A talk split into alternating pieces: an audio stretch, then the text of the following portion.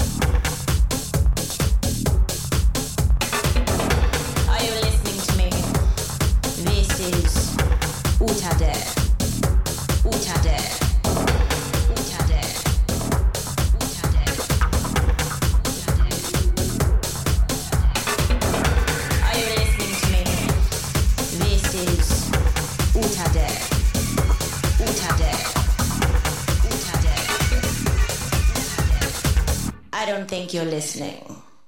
Pay attention.